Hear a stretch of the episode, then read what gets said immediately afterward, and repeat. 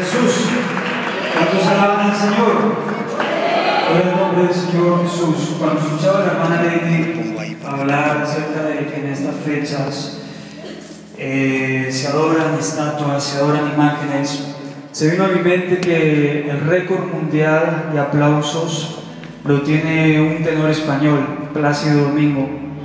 Cuando terminó su, su representación, la gente se puso en pie y cerca de una hora estuvieron aplaudiéndolo.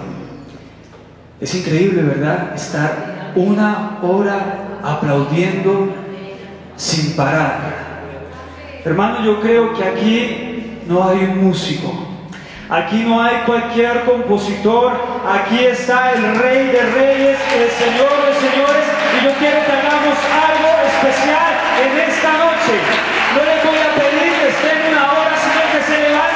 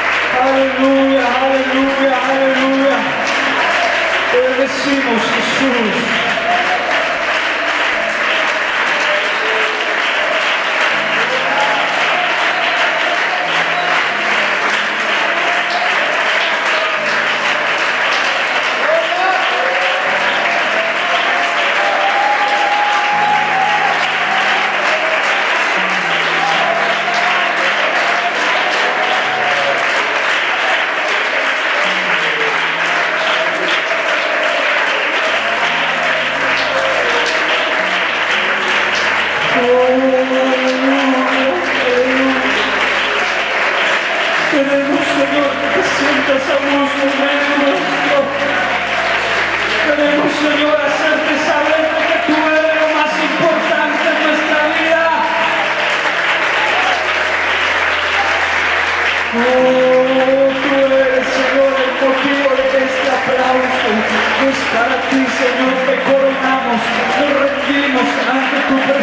Te damos la bienvenida a este lugar. Tú eres el más importante en medio nuestro.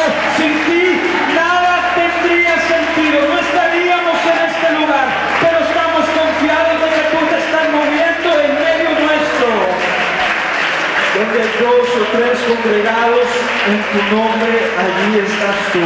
Aleluya. Ahí donde tú estás, vamos a orar.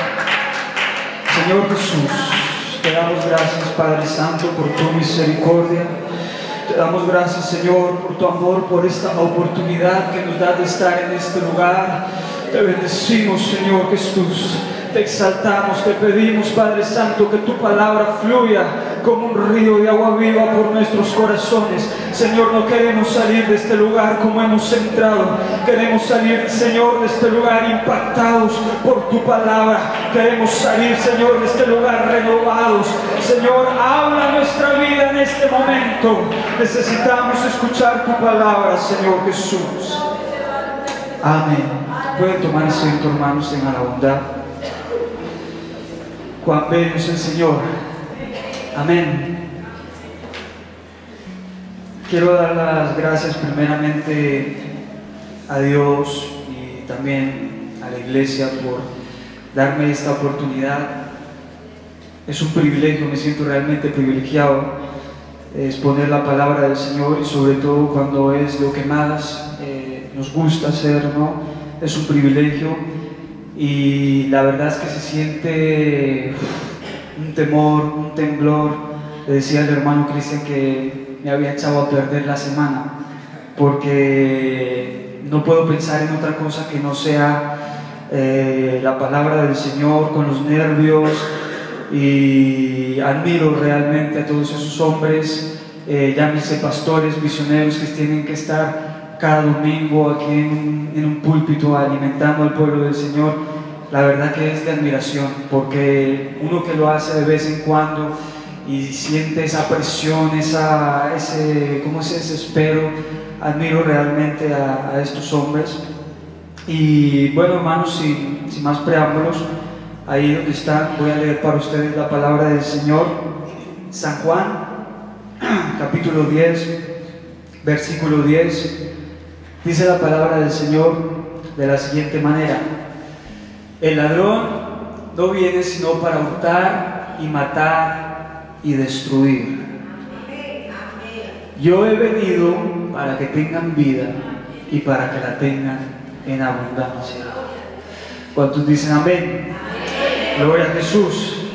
Eh, quiero poner como título a esta, a esta enseñanza, tengo vida en abundancia.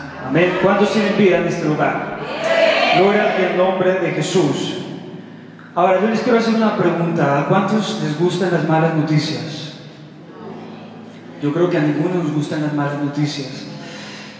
Es más, cuando alguien te llama y te dice, siéntate, tengo una mala noticia para ti. Como que el corazón se nos paraliza, el cuerpo como que nos sudan las manos, estamos ansiosos. Y yo hace un mes recibí una mala noticia.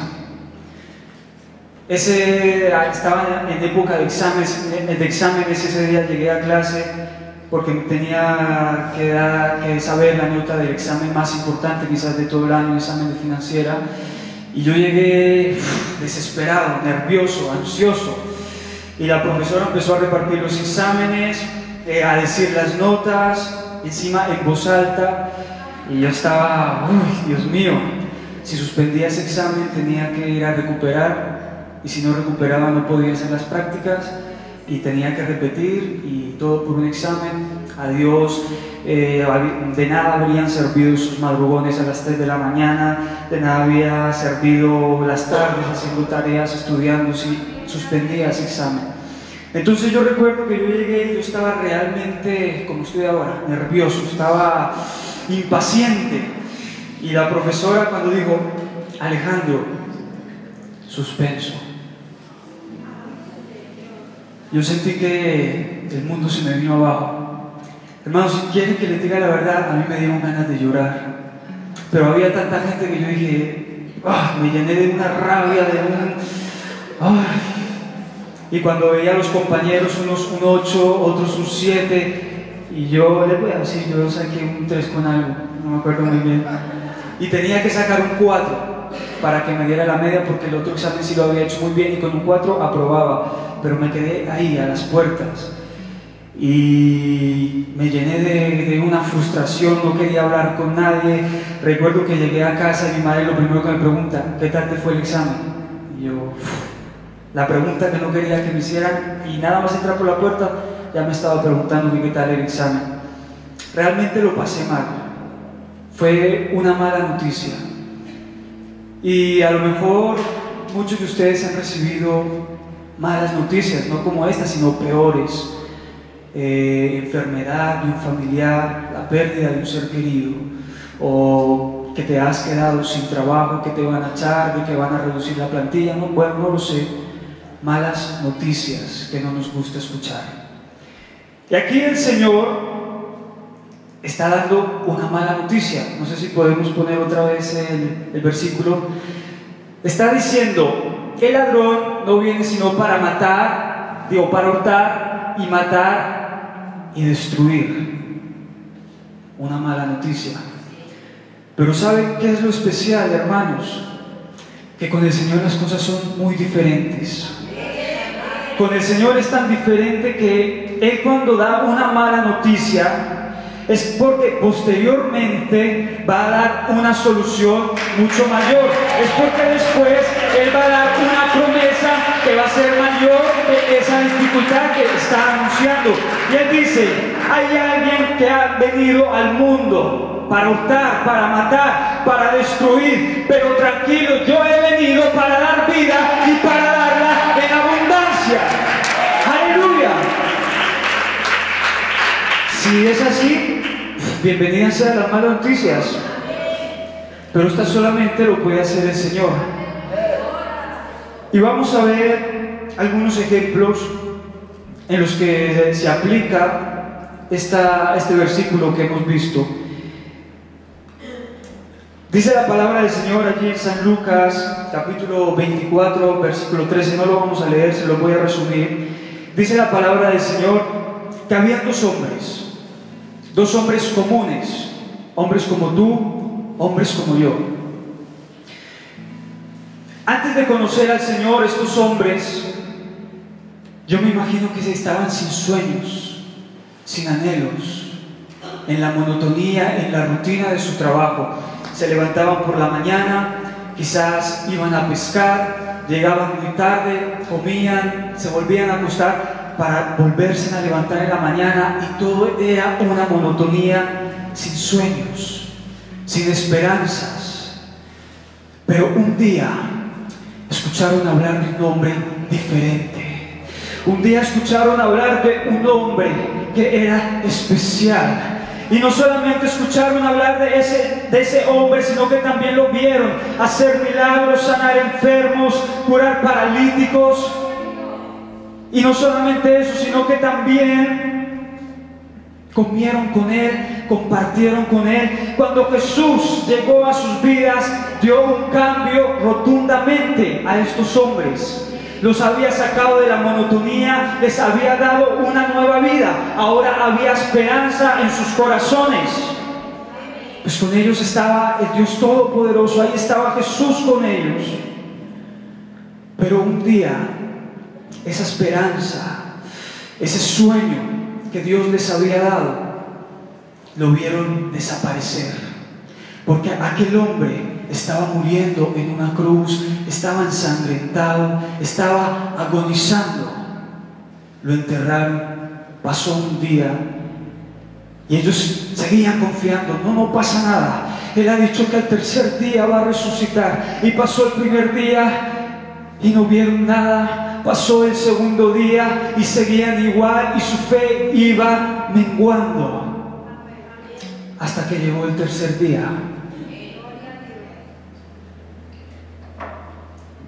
Las horas pasaban y Jesús todavía no había resucitado. Entonces estos hombres decían, ¿ya para qué? Ya es el tercer día y Jesús no ha resucitado, está muerto, hay que aceptarlo. Y con Jesús habían muerto sus esperanzas. Ellos decían, nosotros teníamos esa confianza de que Él iba a ser el que iba a redimir a Israel. Teníamos esa esperanza de que Él iba a ser el que nos iba a sacar de la esclavitud. Pero esa esperanza ya estaba muerta. Y sabe, hermanos, que hicieron estos hombres? Dejaron Jerusalén y emprendieron un camino. El camino a Emaús. ¿Sabe, hermano, qué representa Emaús? Emaús representa la rendición. Emaús representa la derrota, la falta de fe, el volver atrás, el rendirse. Todo eso representa Emaús.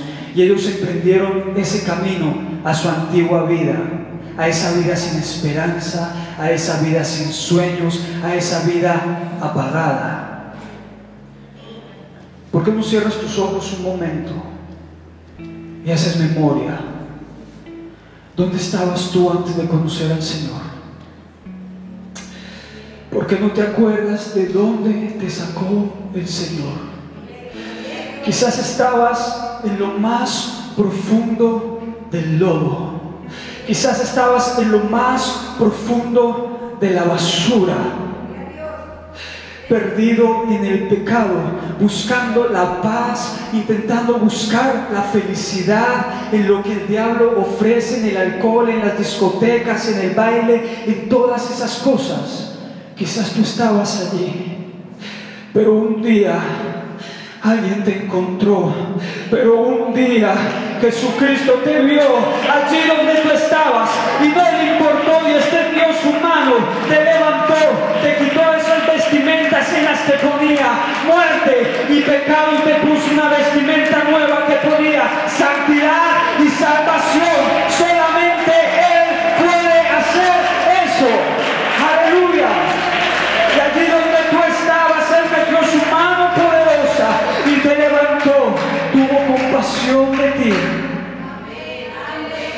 Y ese fue el mejor día de tu vida. Para mí fue el mejor día de tu vida cuando estaba allí y yo estaba debajo de ese agua y cuando me levanté, oh, yo sentí una paz en mi alma, como que ahí en el fondo de ese agua había quedado enterrado un viejo hombre que jamás iba a volver a aparecer. Tenía esperanza, tenía ganas de vivir. Pero sabe, hermanos, que cuando el tiempo pasa, el ser humano tiende a olvidar y olvidamos de dónde nos sacó el Señor. Y ese brillo, y esa santidad, y esa vestimenta blanca como que se va empezando a rasgar, a manchar poco a poco. Y es en ese momento cuando empezamos a emprender el viaje, sin darnos cuenta, a Emaús, a la derrota, a la rendición. ¿Quieres saber, hermanos, qué pasa cuando emprendemos ese viaje? Vamos a leer San Lucas capítulo 10, versículo 30. Vamos a ver qué pasa cuando emprendemos ese viaje.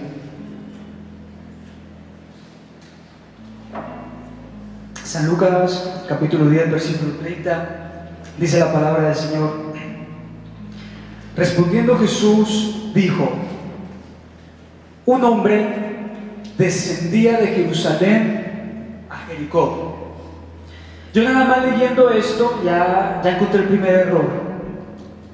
Un hombre descendía de Jerusalén a Jericó. Ese verbo lo dice todo, descendía.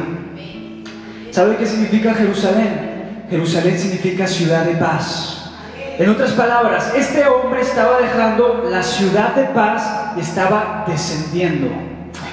Oh hermano, un cristiano no puede descender.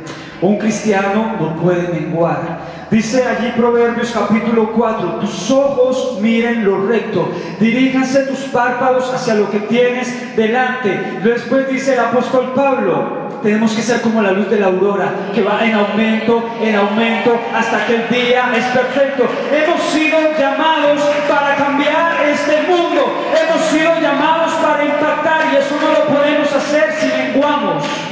Tenemos que crecer cada día más. Pero este hombre no, este hombre estaba descendiendo de Jerusalén a Jericó. Después, si seguimos leyendo, dice, y cayó en manos de ladrones, los cuales le despojaron e hiriéndole se fueron, dejándole vivo, dejándole muy vivo, dejándole medio muerto. Yo cuando leía este, esto, yo decía, aquí hay algo que no me cuadra porque se tomaron mucho tiempo. Dice, cayó en manos de, ladrones, los cuales le despojaron e hiriéndole se fueron, dejándole medio muerto.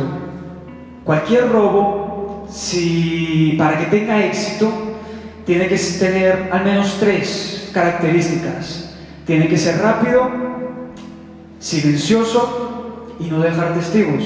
Y no es que yo sea un experto en robar y, eso. Es más, cuando mis compañeros entraban a robar al chino, yo, yo no robaba. Pero eran rápidos, silenciosos y no podían haber testigos porque como el chinito los pillara, pues se, se llevaban una buena. Pero vemos que aquí sucede todo lo contrario. No fueron ni rápidos ni silenciosos y dejaron un testigo, porque no lo mataron, lo dejaron medio muerto. Hay otra versión de la Biblia que dice, primero lo golpearon, lo hirieron, después lo desnudaron y se llevaron todo lo que él tenía. Yo creo que es mucho trabajo, hermanos, para, para un robo. Y, aparte dice, eh, en manos de unos ladrones, o sea, que era más de uno. Yo me pregunto, ¿no hubiera sido más fácil eh, ponerle un cuchillo, una espada y que el otro lo sujetara y lo robaban y ya cada uno por su camino y, ya? Pero, ¿qué necesidad tenían de, golpearlo? Porque yo no creo que este hombre haya puesto resistencia. A mi madre me dice, si a ti te van a robar, tú entrega todo lo que tienes. Todo, no pongas resistencia. Hombre, y cualquier persona con un poco de sentido común al ver que está rodeado por un montón de bandidos, yo lo entrego todo, no, no me hago matar, ¿no? O sea que yo creo que este hombre no puso resistencia, pero igualmente lo golpearon y lo hirieron.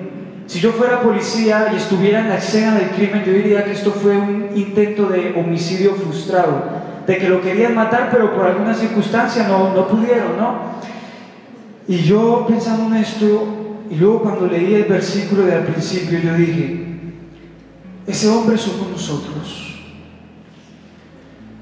El ladrón, los ladrones son el diablo y sus demonios. Y el diablo no se conforma solamente con robarte. El diablo no solamente se conforma con robar el tesoro más preciado que tú tienes, que es la salvación y el gozo de Dios. Él no se conforma con eso. Él quiere matar tu pasión por Dios. Él quiere matar tu amor. Y no solamente eso, también quiere destruirte. A ti, a tu familia y a todos los que te rodean. Y ahí fue cuando yo comprendí. Claro.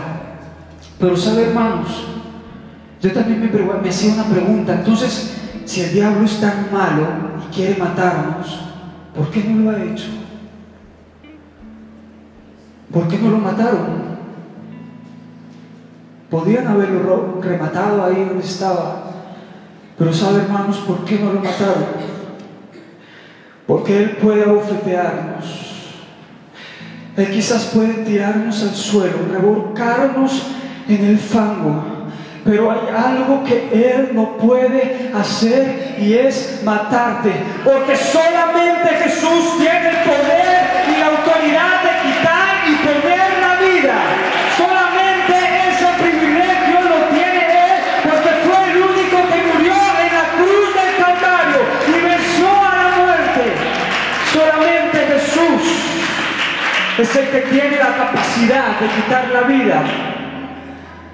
Y sabe, hermanos, si, por, si, dependiera del diablo, él te pisaría como una vil cucaracha. Se subiría al camión más grande, te pasaría por encima y para comprobar de que estás bien muerto, daría marcha atrás y te volvería a aplastar. Pero Él no puede hacer eso. Lo máximo que puede hacer es dejarnos medio muertos. Oh hermanos, y el que está medio muerto, es verdad que está herido, quizás no puede caminar, pero sigue respirando. Y dice la palabra del Señor que todo lo que respira alaba a Jehová y que en medio de la alabanza ahí está Él. Por eso, hermanos, cuando tú estés medio muerto, cuando tú estés herido, alaba a Jehová. Aleluya. Y ahí va a estar Él. Gloria al nombre de Jesús. Yo muchas veces me he sentido así. He perdido el rumbo muchas veces. Y viene el enemigo, me abofetea, me tira al suelo. Quizás me llega a robar la pasión por Dios. Y sin darme cuenta yo empiezo a hacer ese camino hacia Maús. Dejo Jerusalén y empiezo ese camino hacia atrás, a retroceder. Es cuando viene el diablo y como una tormenta balancea mi barca de un lado para otro. Pero sabe hermanos que es lo especial de todo esto.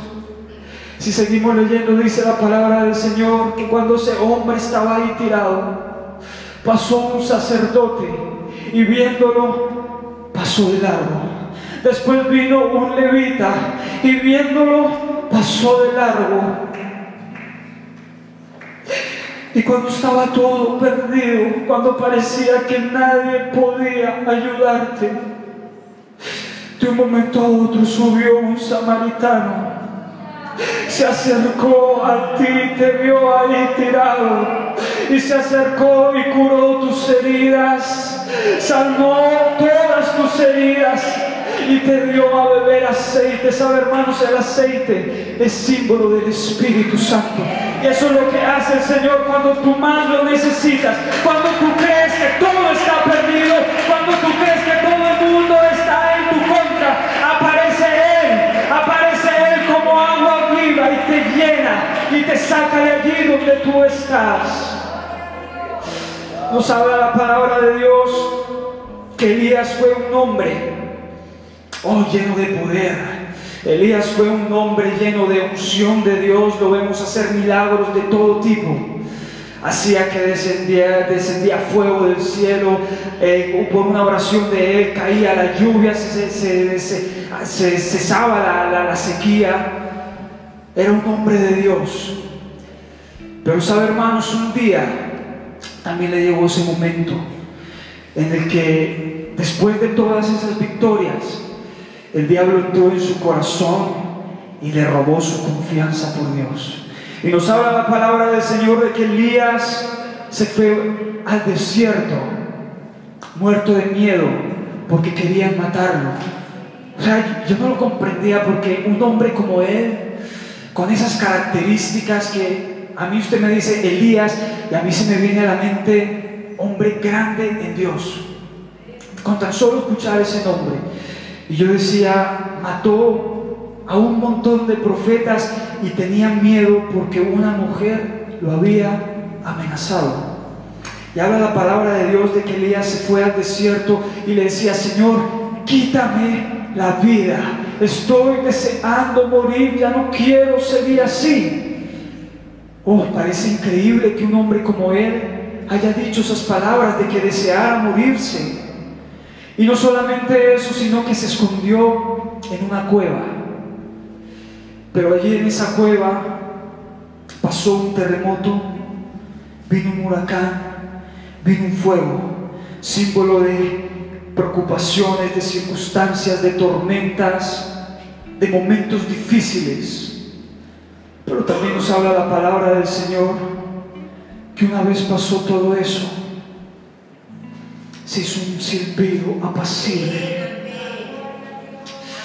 Un silbido apacible que conmovió a Elías, lo hizo salir de esa cueva en la que se encontraba y era el Señor que le dijo, Elías, ¿qué haces aquí? ¿Qué estás haciendo aquí? Yo no sé, hermanos, si tú puedes escuchar ese silbo apacible en este lugar, pero el Señor te está diciendo en esta noche, ¿qué haces aquí? ¿Qué haces en esta situación?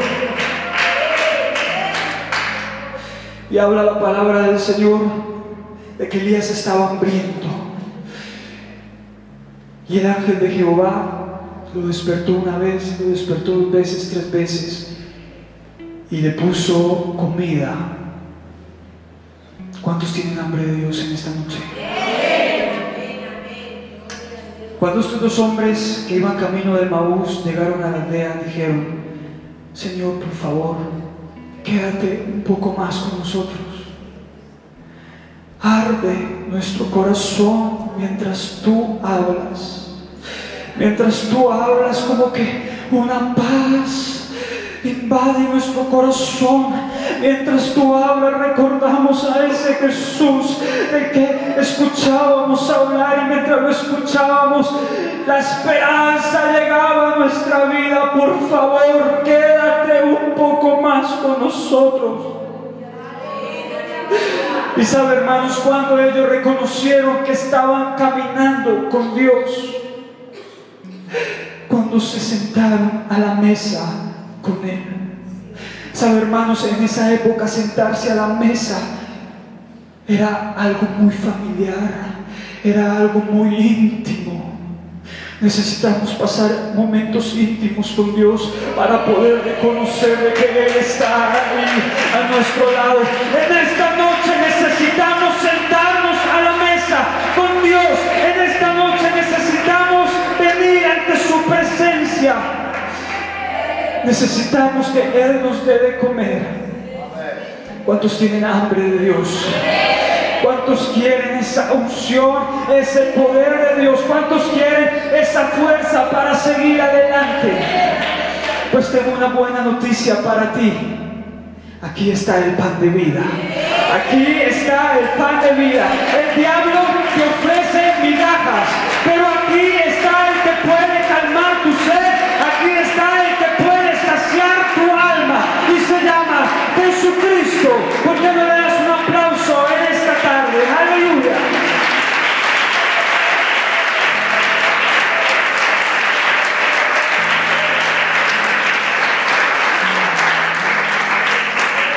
Gloria a Jesús. Yo quiero que usted se ponga de pie un momento, hermanos. Yo sé que aquí en este lugar hay alguien. Hay alguien que está herido. Yo sé que aquí en este lugar hay alguien que está pasando un momento difícil. Hay alguien está a punto de tirar la toalla. Hay alguien que dice, Señor, ya no puedo más. Hay alguien que quizás sin darse cuenta ha emprendido ese viaje hacia la derrota, hacia Maús. Oh, Señor. Pero yo quiero que tú sepas en esta noche que estoy caminando contigo. Yo quiero que tú sepas en esta noche que tú no estás solo. Que cuando más lo necesitas es ahí cuando extiende su mano y sana tus heridas. Yo quiero invitar a alguien que tenga hambre de